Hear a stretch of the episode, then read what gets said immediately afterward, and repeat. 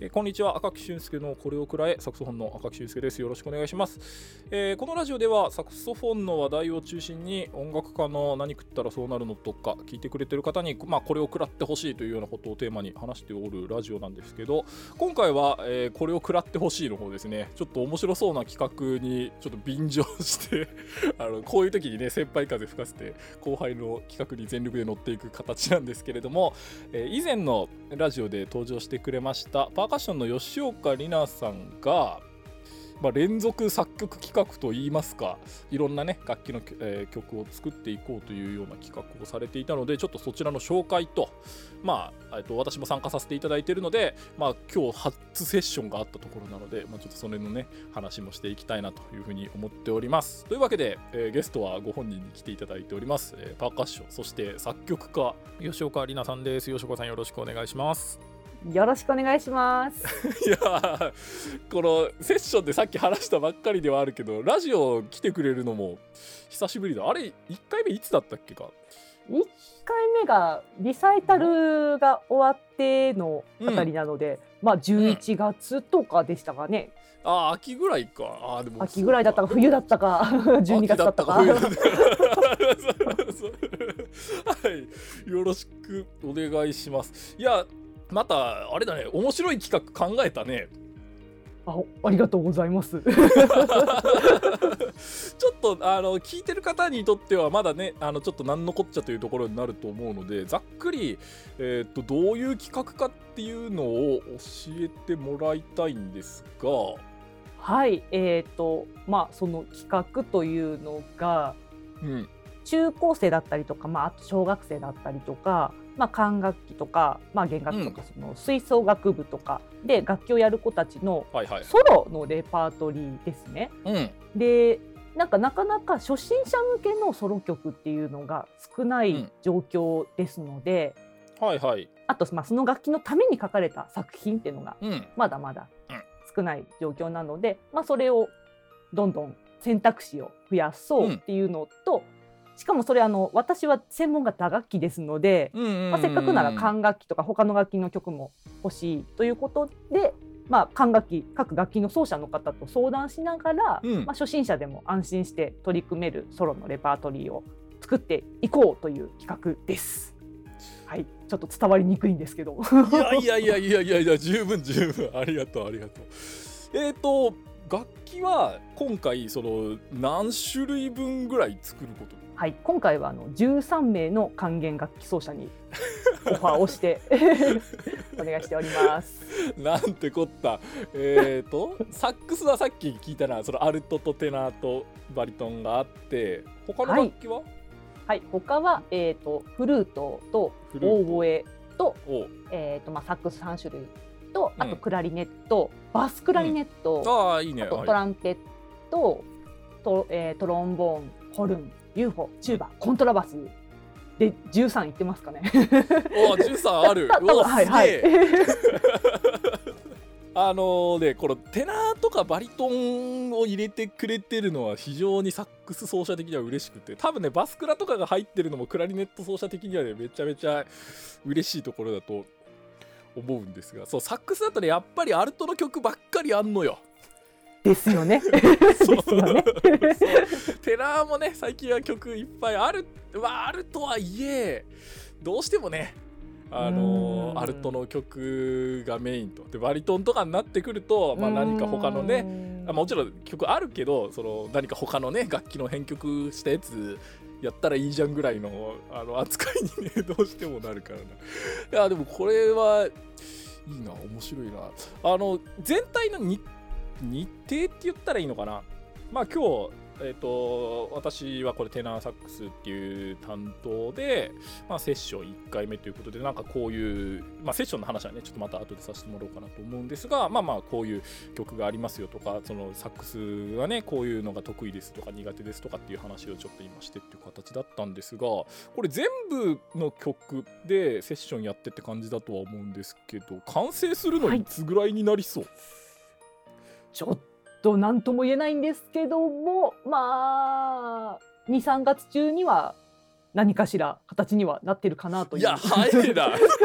状態で。ストストイックっていう。いやいやいやいやこれ今あとちょ公開日がちょっといつになってるか分かんないけど今収録日は2月3日でございます。なんと来月には何かしらできているんじゃないかいやとんでもねえスピードだ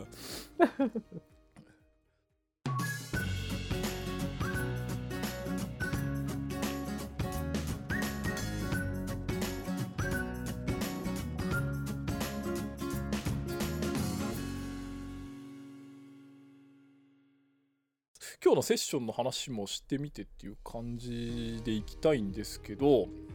はい。なんかちょっと本人を目の前にして非常に言いにくいとは思うけど実際こうやってそのセッションしてみて、まあ、どうだったっていう言い方ちょっと良くないな。必要な情報は取れた？いやあの私自身自分の中で具体化されてねえんだなっていうのがよく分かりました。そのはい聞いた時に、まあ、自分自身なんかその問題は感じては、まあ、あの部活指導員やってて、うんうんうん、まあ、管楽器の子たちも面倒見るようになって、うん、でまあ、そこから生まれた問題点というか疑問みたいなものを周りの音楽家の皆さんにとりゃーって投げて何かしら形にしようっていう感じで動き出したものの全然なんか具体化してない状態でふわふわっとした企画のまま投げちゃうみたいないやいやいやそのなんか、まあ、ちょっと、ね、はい。反省はしてます。いやいやいやとんでもないとんでもないなんかそのいやだってあれでしょじゃあ13人とセッションします。でその伴奏付きのものと、うん、無伴奏のものと。はい。計26曲。はい。そりゃそりゃふわっとするって。いやでもどうなんだろうな。パーカッションとそのこういうテナーとかアルトとか、まあ、まあ今回ね私はサックスについて話させてもらった形にはなるんだけどそう入門者が抱える問題のその共通点みたいなところとかってあったりする？えーとまあ、サックスも打楽器もみたいな共通点、うん、あわやっぱり本当にサックスに関しても思ったんですけどテナーとかバリトン向けの作品ってなんかほぼないじゃないですか。うん、で打楽器もやっぱりあの、まあ、大きく分けて鍵盤木琴とかの鍵盤打楽器系と、まあ、あと、うん、えー、小太鼓とかの太鼓系が得意な子に分かれるんですけど、うん、まあソロっていうと基本鍵盤楽器になっちゃうんですよ。なので、うん、まあやっぱり太鼓とかやる子が全然ソロコンテスト出れないとか、はいはい、ソロって何状態になってしまうので、うんうんうん、何ですか？内緒では触れぬじゃないですけども袖がないんで触れもう触れませんっていう。ないですっていう。何もできないってそうなんですよ。でやっぱそのまあそのソロ曲がないから自分で例えば作るとかあとアレンジするってかなりハードル高いじゃないですか。なのでまあ大抵の子は「あないあやめた」って諦めよって多分なっちゃうんであそれがもったいないなっていう。なるほどなんかそのまあ、うん、物がないっていう問題点ですかね。はいはい、いやいや確かに。そのそもそもあれあのその土俵に乗る分のそう。あれがないとそうそう取っかかりがはい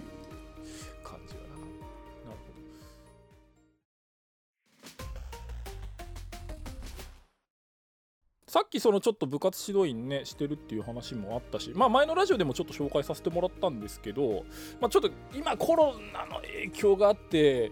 ちょっとなかなかっていうところではあるけど基本的にどのぐらいの頻度で教えに行ってたりするの？部活動指導員は、えーと、週はよ、まあ、一応勤務に上限があって、えーと、うん、平日は週4日までで土日は片方1日という感じなんでもう、ほとんど週5日通ってますね。まあ、ちょっとあの1月からは緊急事態宣言で部活動できてないんですけど、はい、もうほとんど毎日部活いつもいつもいる先生みたいな感じで。じゃあ、はい、あじゃああのそうあ非常勤だけど常勤の先生みたいななんかなんかもうその時間だけいるっていう 状態で、はい。でその中学校のえっ、ー、と職員という形で入ってます。なるほど。はい。またあれなのかな？そう今年とかも募集されたりするの？そうでもないの？そうです。毎年募集はしてますね。あの部活動指導員結構人数が足りてない状況なので。おおなるほど。まあちょっと特殊な働き方になるので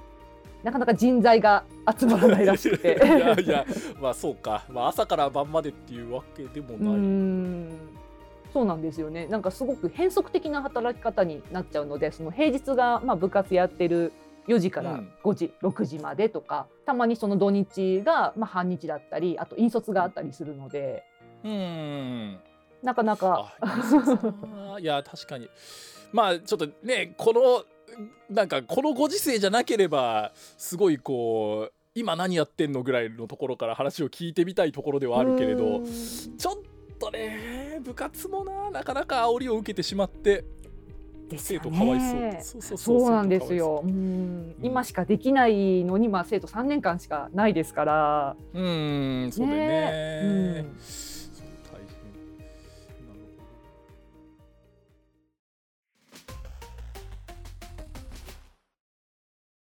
でもじゃあその今回の企画を思いついたのもその部活指導員のきっか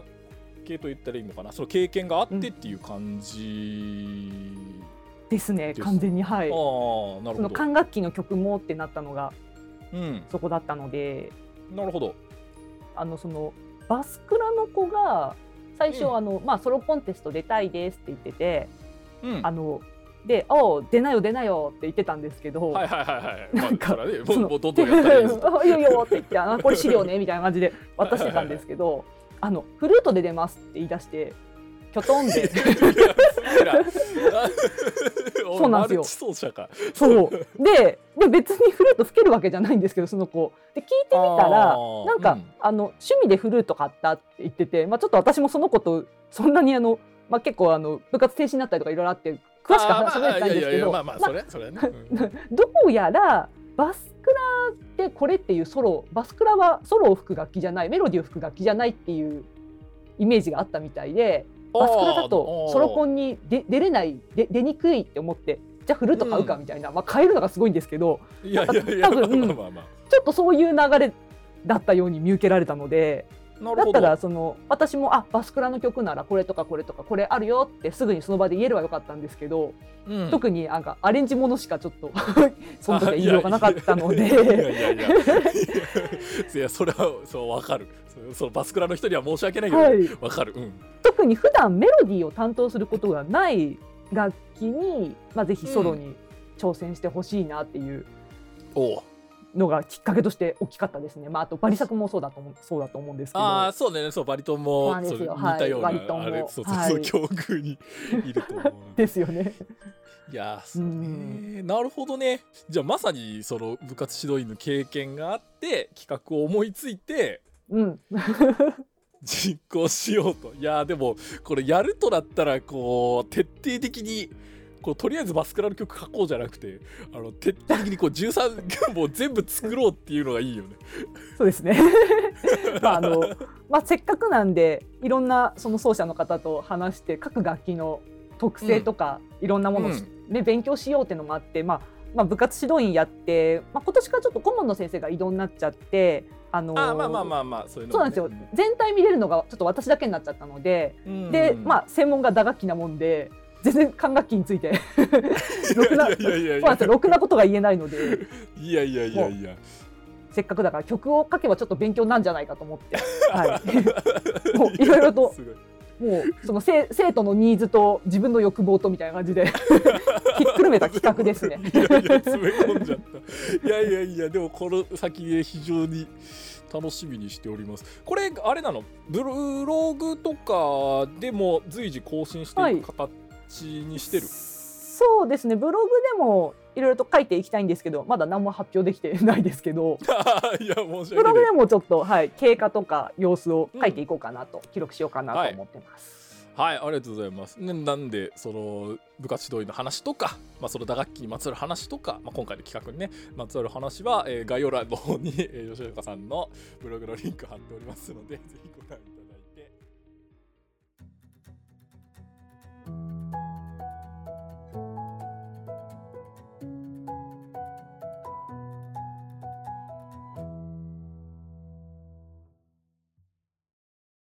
一応